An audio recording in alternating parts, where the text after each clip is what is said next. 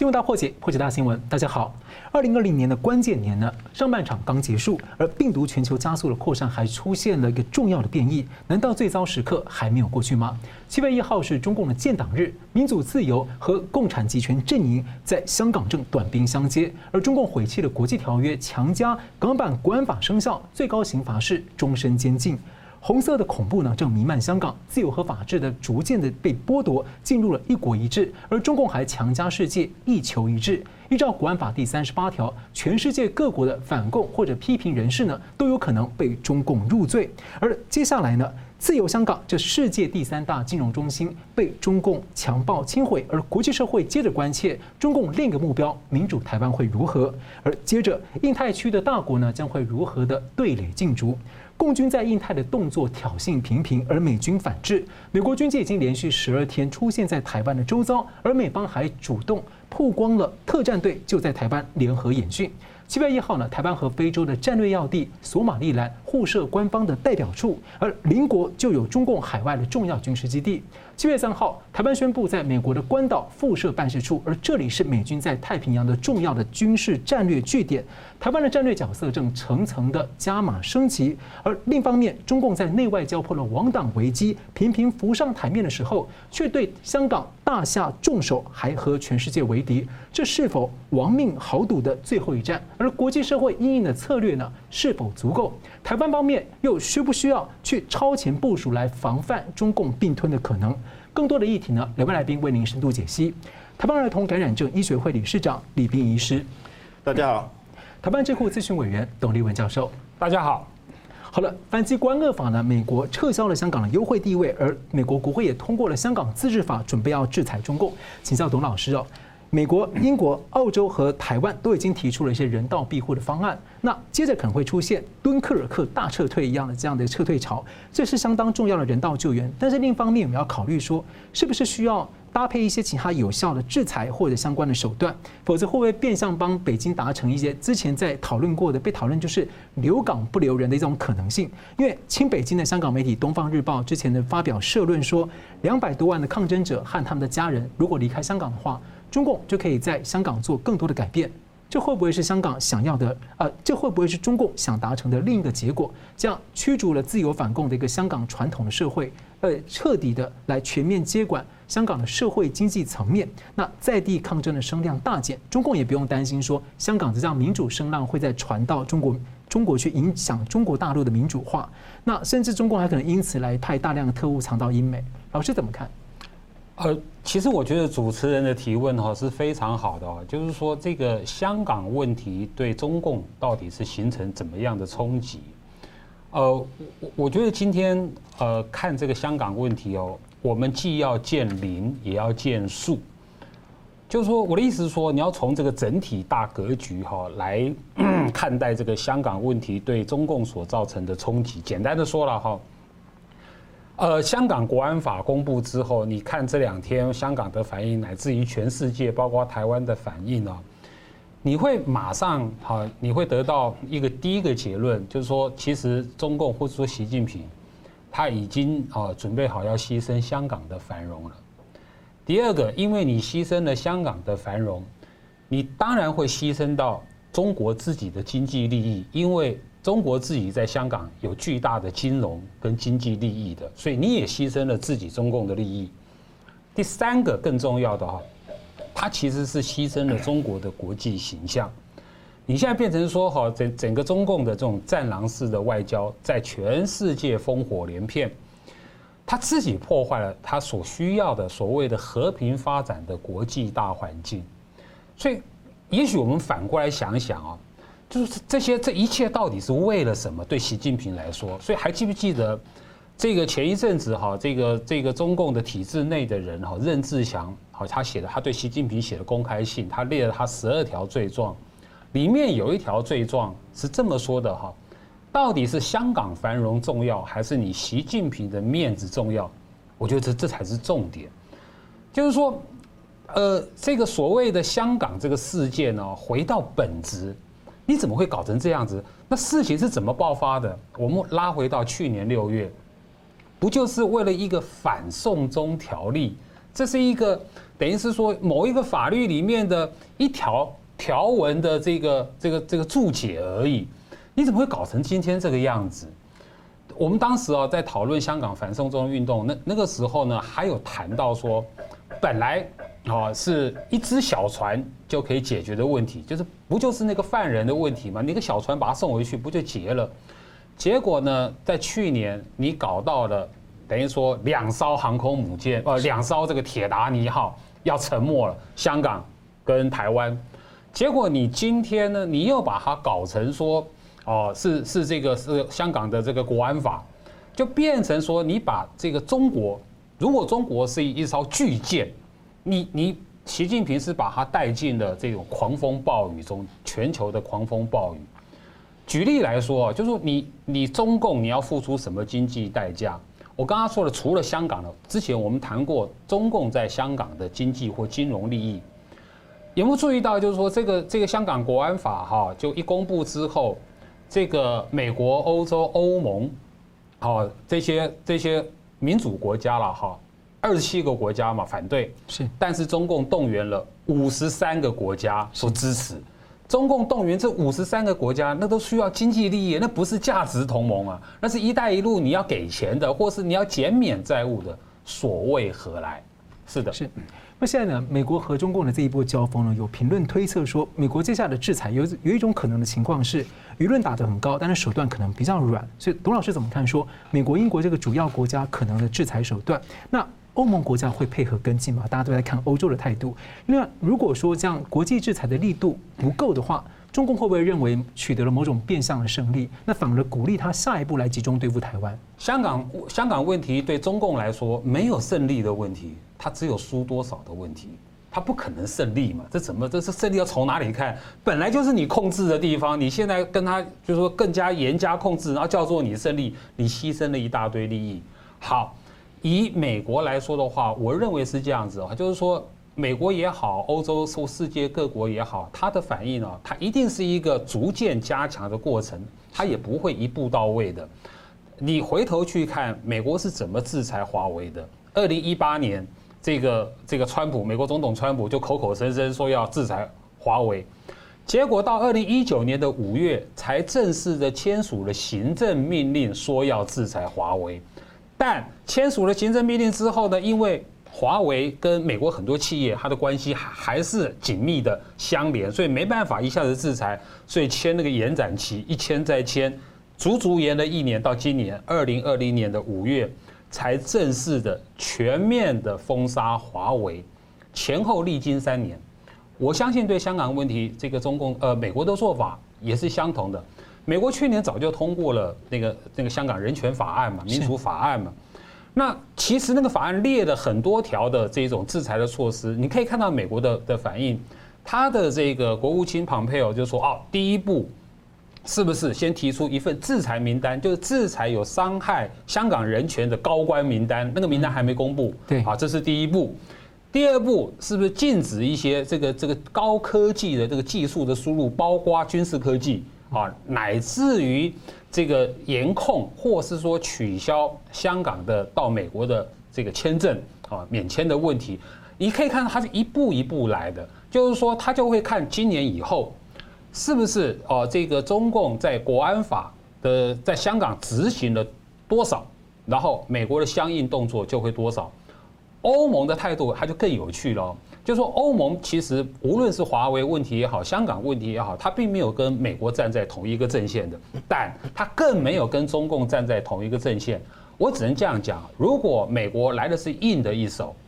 欧盟它用的是软的一手，但是美国跟欧盟的目标都是一样的，都是希望能够保障、保护香港的民主跟人权。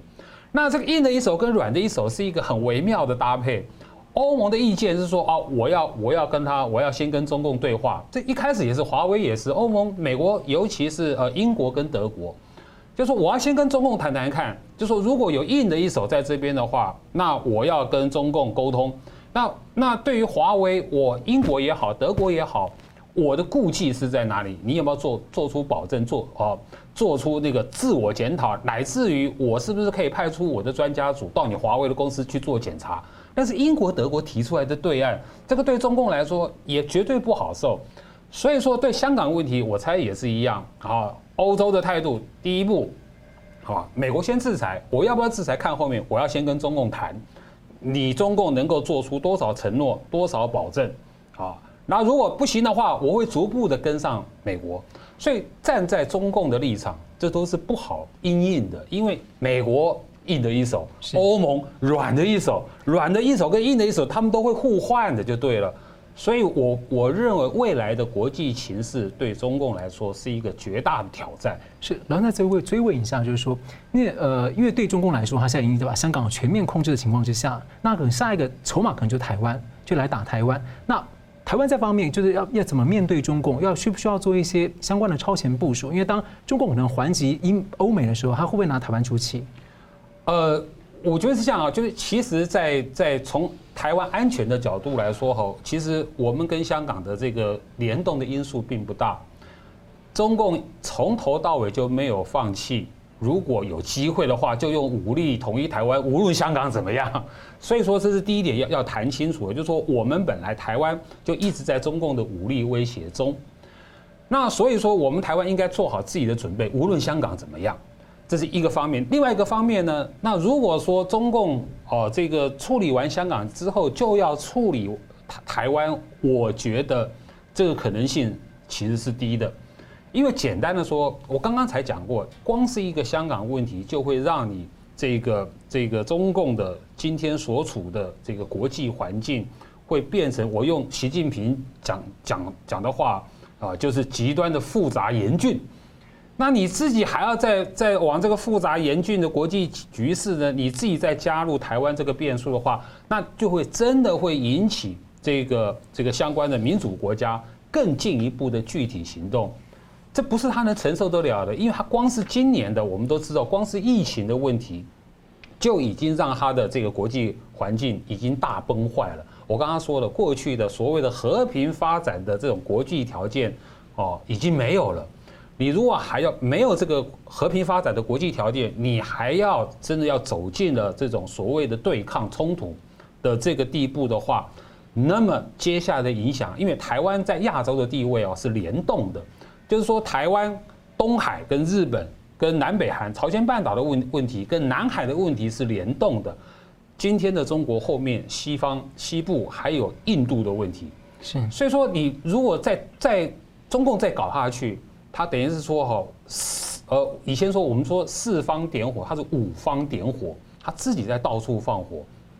以前是五处放火是虚张声势，但今天真的动台湾的话，那就会全部。呃，星星之火是可以燎原的，会整个亚洲燎原的，这个是中国他必须考虑清楚的。是我们就要请教这个李斌医师哦。当国际在等着在看美国川普政府会制裁中共力道的强弱的时候呢，疫情已经重创了川普在十一月美国总统大选的选情。那目前全球累计的公开数据，病故人数已经超过了全球的就有五十万人，那确诊人数高达了一千零三十七万，而且这个数据还不包括中共隐瞒的数据。但是世卫组织又警告说，疫情最糟糕的情况恐怕还没有到来。那美国加州大学的研究发现说，这个 COVID-19 的病毒又发生了诡异的转变，感染速度加快了，而且病毒的结构伸出的一个分支触手相当的不寻常。那美国的传染病所长福西也在关切，所以请教李医生，您怎么看啊？病毒的变异，还有全球疫情目前的走向，未来还有没有更糟糕的情况？好，我觉得我们台湾就是得天独厚啊，就。反正我们现在都是安居乐业，全世界没有一个国家像我们这样的，你都不必去担心新冠病毒。按美国的情形就是，美国情形就告诉我们一件事情，那个叫做覆水难收，就它一旦已经有一些相当数量的社区感染跑到你的国内之后，你很难再把它完全收回来。你看他们已经尽尽力了哈，就是又封啊又怎么样子的。可是它还是一一直有星星之火，漏网之鱼，而而且这个并不只发生在美国啊，是，欧洲也是这样子，甚至防疫成绩蛮好的日本、韩国也都这样子，他一直都没有把他的社区感染完全根绝。他们虽然也是一样很认真的去追查他的接触者啊，做类似跟我们一样的事情，也跟我们一样戴口罩。我觉得戴口罩很重要哈。就美国就是因为很太多人不戴口罩哈，所以他的疫情。的高度又一直都比日本、韩国这些国家低，但是日本、韩国也是没有办法完全封闭，这表示说这个新冠病毒的特点也是一开始我们看到这个病毒出现的时候就已经感受到的危机，因为它的轻症病人太多，它跟二零零三年的 SARS 不一样，SARS 几乎百分之百都会喘，你一看到喘的人就把它关起来就好了，哈，隔离起来。现在轻症在外面爬爬照，哈。就是你你你关了这些，啊，病毒还在那边跑，所以 覆水难收。所以最近有有些人提提议说，我们是不是可以放宽进边境管制啊？入境的时候只要做一次筛筛检，阴性的话就让他进来。我觉得这个非常危险。好，因为潜伏期是十四天呐。是。你在入境的时候测没有，不代表你没有，你说不定三四天、四五天以后才开始有病毒，然后再开始再传给别人。是。一旦有几个星星之火跑进来的话，覆水难收。哦，就像日本、韩国的例子，你现在哈要怎么做哈？要把它弄弄掉哈，完全弄掉，只有靠疫苗的了。我觉得那这其他的人为方法是非常困难的。那世卫组织一直在警告说，疫情还没有到高最高点，这个是这这个当然我们都知道它是一个危机，因为一开始这个病毒是在经济发展的国家去传染，哈。欧洲、美国、中国这样子，然后呢，再过来蔓延到那个开发中国家的时候，有一个问题，它的检验能力不足，医疗能力不足，死伤会更惨重啊！因为世卫组织大概主要是在讲这一块，开发中国家不能没有办法很有效的去遏制疫情，所以以后的情形可能会越来越惨，包括美国已经越来越惨了，那这些开发中国家更是危险。那医生怎么看这个这次的这个病毒变异的研究？病毒变异从这个疫情一开始一直到现在，已经不知道讲了大概至少几十次了吧？是对啊，每次都讲一样的，不要理他。是，这病毒本来就是会一直变异哈，这 RNA 病毒一直变异，你甚至在同一个人身上哈，你会找到不同的病毒，好，它是不停的突变，几个几个小时就给你突变一次，然后那个病毒再怎么变呢，它还是一个同样的病毒。虽然最近的报道说，哎，这个它的那个传染力已经增加七到十倍，但是我们要知道哈，在生物学上，七到十倍你要用倍数去看它，十倍就是 log，就一两倍而已啦。嗯，一两倍又怎么样？一两倍它就是传染能力一两倍，然后呢，你原来是接触到五十只病毒会发病，你现在接触到二十五病只病毒会发病啊，那一样的那个，你从那个整体的疫情来讲。它不会有一个很严重的影响的哈，所以，呃，病毒突变会导致我们免疫系统失效，或者病毒突变会比会影响到你的疾病的严重程度，或者是疫情的发展，这个都没有一个很明显的影响。最重要的是疫苗能不能做出来。好了，谢谢，我们休息一下，马上回来继续讨论。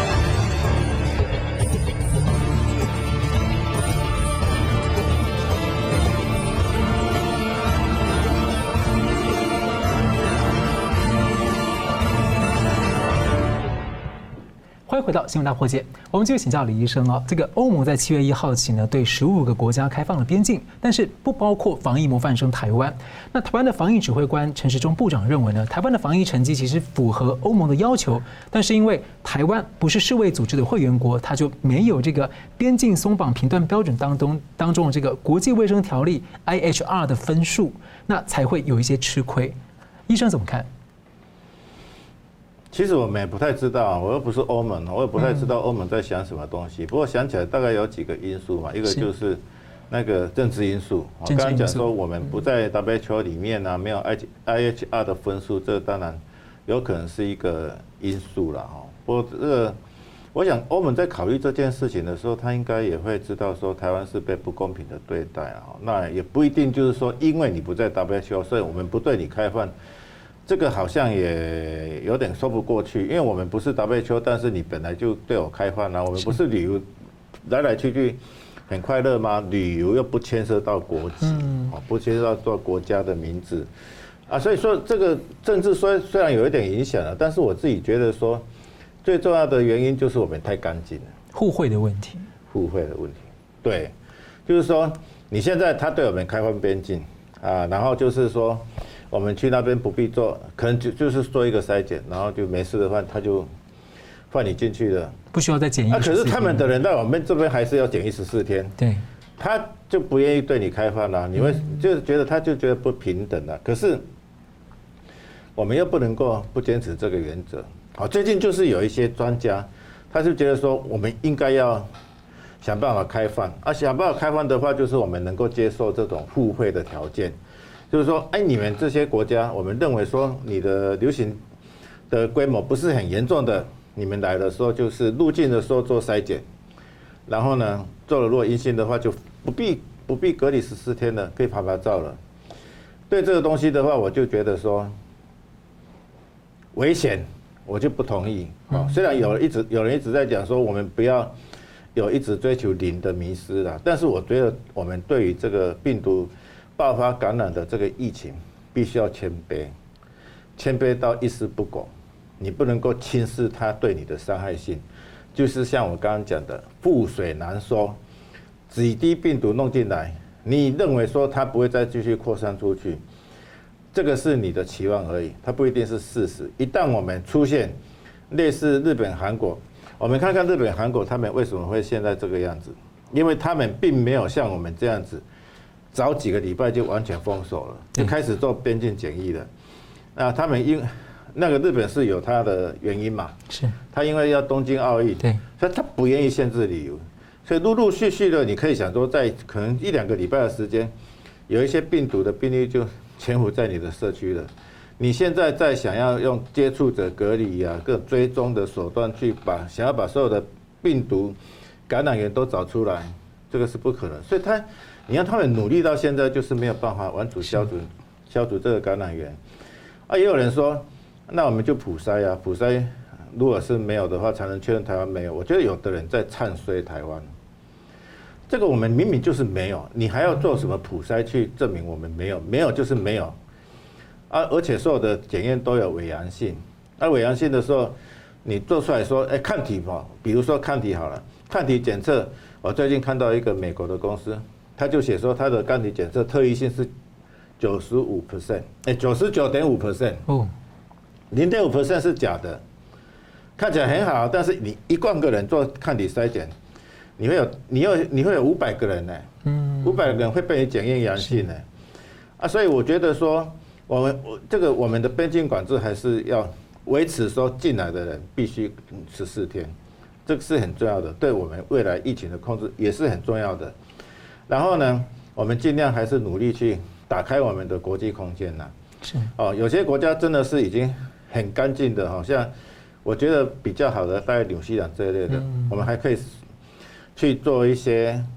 互相之间的互惠，真的是你如果是没有疫情的国家，我们可以考虑互惠，然后就打开我们的国际的交通。是，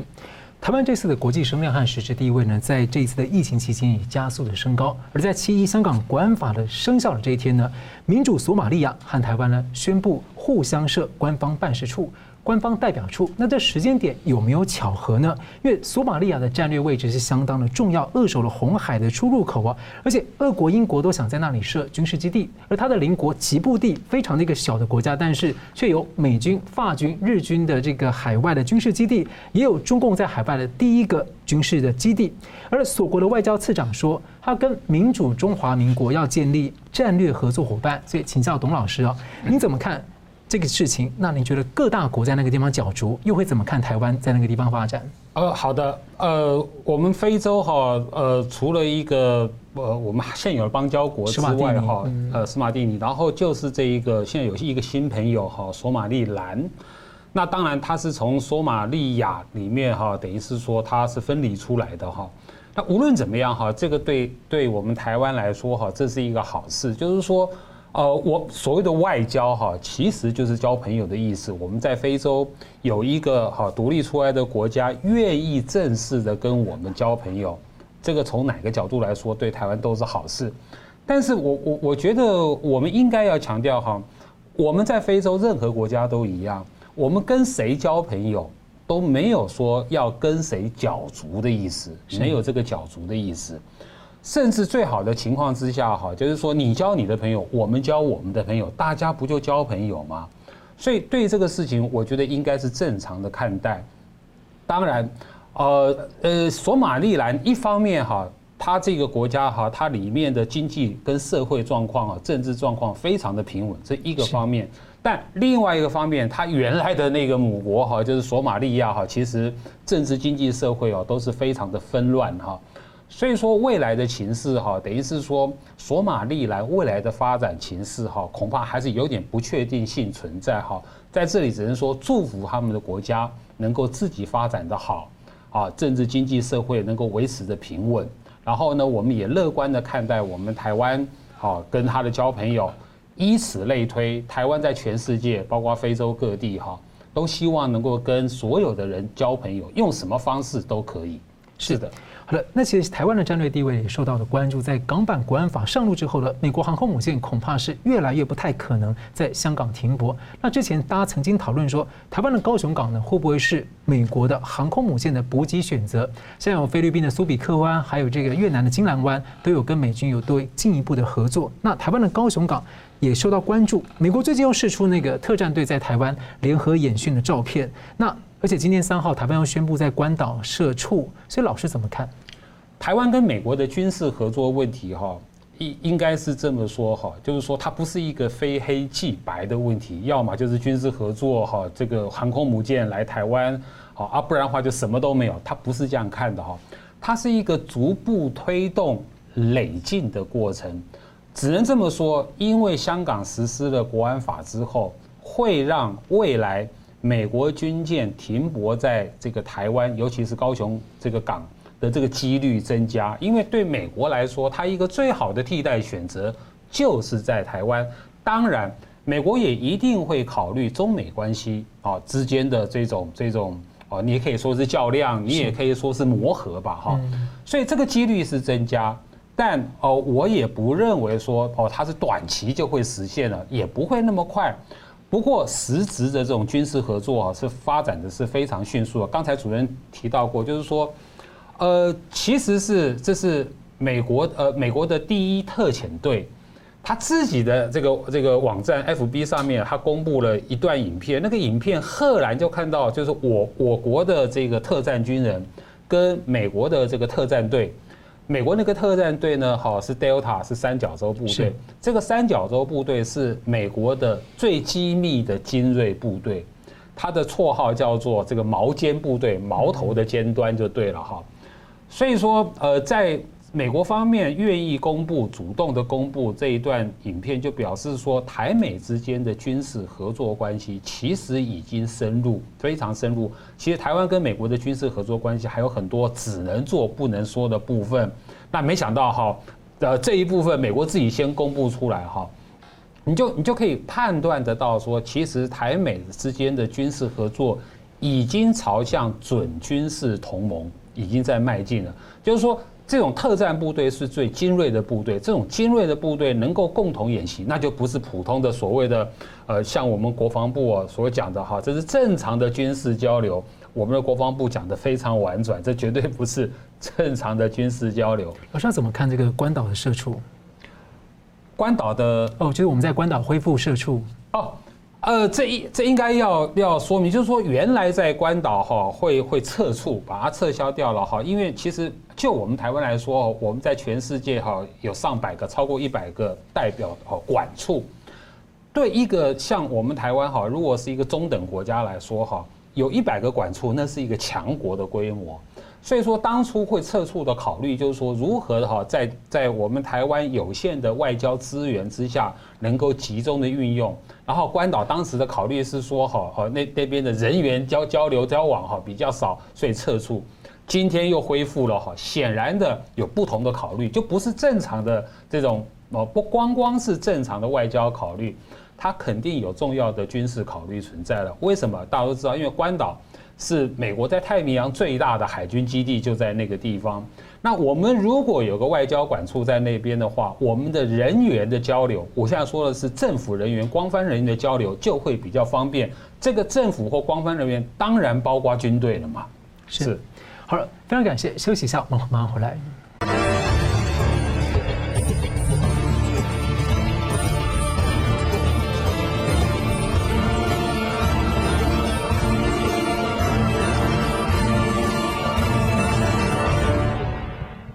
回到新闻大破解。香港版的国安法在其一上路呢，东方之珠香港失去了言论自由，也严重侵蚀了法治的基础，这也逼迫了外商和外资准备要撤离。而日本的媒体呢，分析预警，在香港可能会发生第二次的天安门屠杀事件。而且不过呢，他说中国的共产党政权也可能在一系因此被推翻灭党。其他董老师怎么看？呃，我觉得在未来在香港发生类似一九八九年天安门事件那个几率其实非常低了。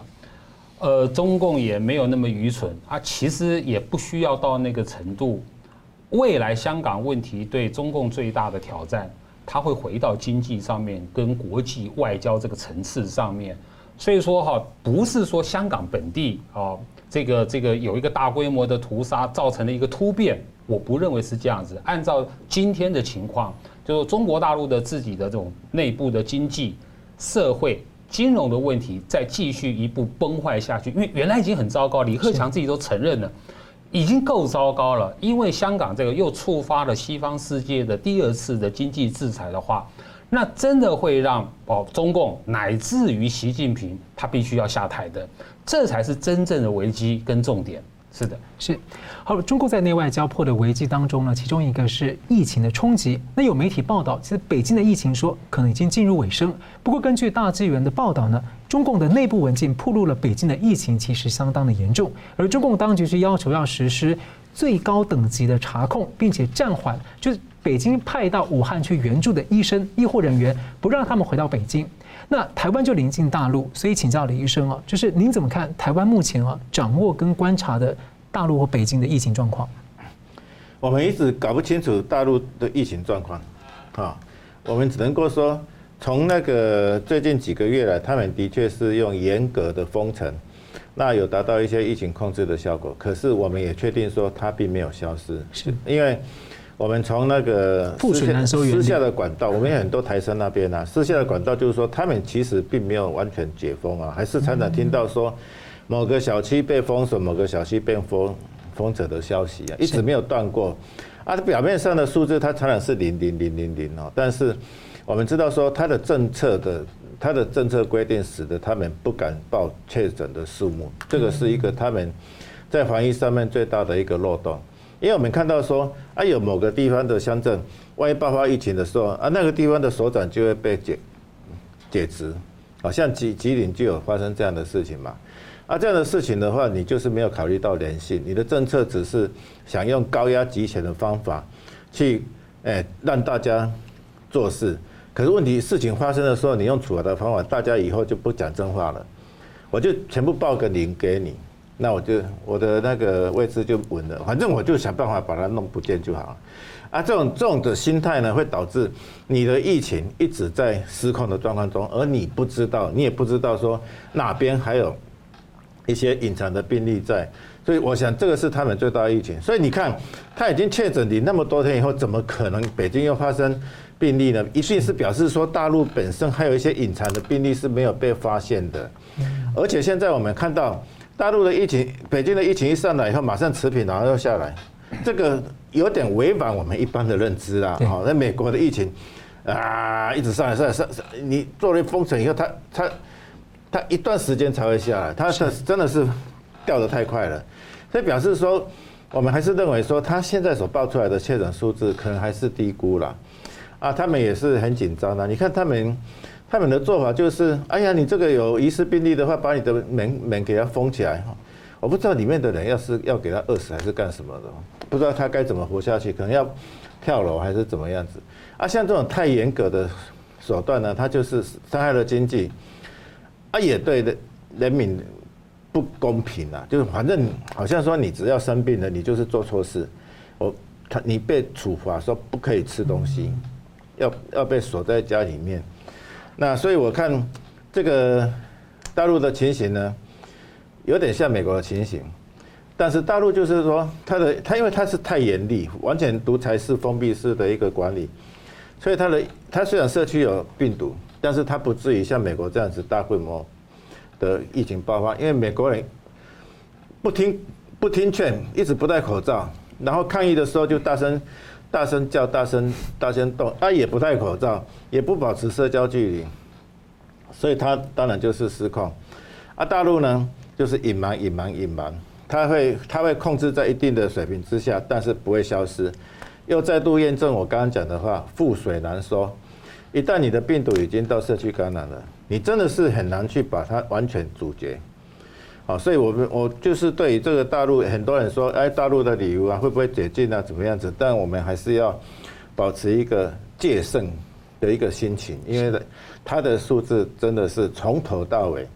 都不是很精确的数字，这个跟它的那个政策是有关系的。然后我们对于它的那个。呃，防疫所边境防疫的这些做法还是要持续。是，好，我们最后一分钟，请两位用一分钟来总结啊。现在先请李医生，特别是谈一下说，台湾面对现在国际正在解封或者面临下个阶段的时候，台湾用什么样的心态来面对？我想我们就是持续要保持警觉。我们现在最主要的防线是在境外检疫，所以对边境检疫的这一方面是没有办法完全放松的，但是在境内完全是可以。我们有信心说，台湾的社区是完全没有病毒在本土的流行，所以大家可以安居乐业。那大家持续去关注这疫情的发展，我相信疫苗如果能够成功发展出来的话，那么台湾以后就可以成解解除现在对于经济上的很多限制了。是，董老师。好的，呃，现在看中国的内外情况来看的话，哈，比如说习近平在在中国疫情这么严重的时候。他没有把十四亿中国人民的这种这种健康的安全放在自己的心上，他在外交上还四处的这个开战，战狼式的外交；他在军事上还四处的点火。更重要，他在他自己的内政上面，他还在搞他一人的独裁；在经济上面，他还在搞他的计划经济，就国进民退。然后呢，所谓的这个社会扶贫啊，这完全是在造假。好了，非常感谢两位来宾精辟的分析，还有观众朋友的参与。新闻大破解，关键二零二零，我们下次再见。Hello，各位观众，感谢您的收看和支持。如果您喜欢我们的节目的话呢，请记得按赞，并且订阅我们的新闻大破解的频道，并且要记得要开启旁边的小铃铛，按下去之后呢，会定期的接收到我们最新节目的通知。那么，如果你们对我们的节目呢有任何的感想或心得的话，也欢迎您在下面的留言区留言来和我们交换意见。新闻大破解的节目呢是定期更新，每周晚上九点半会定期更新。我们下次再见。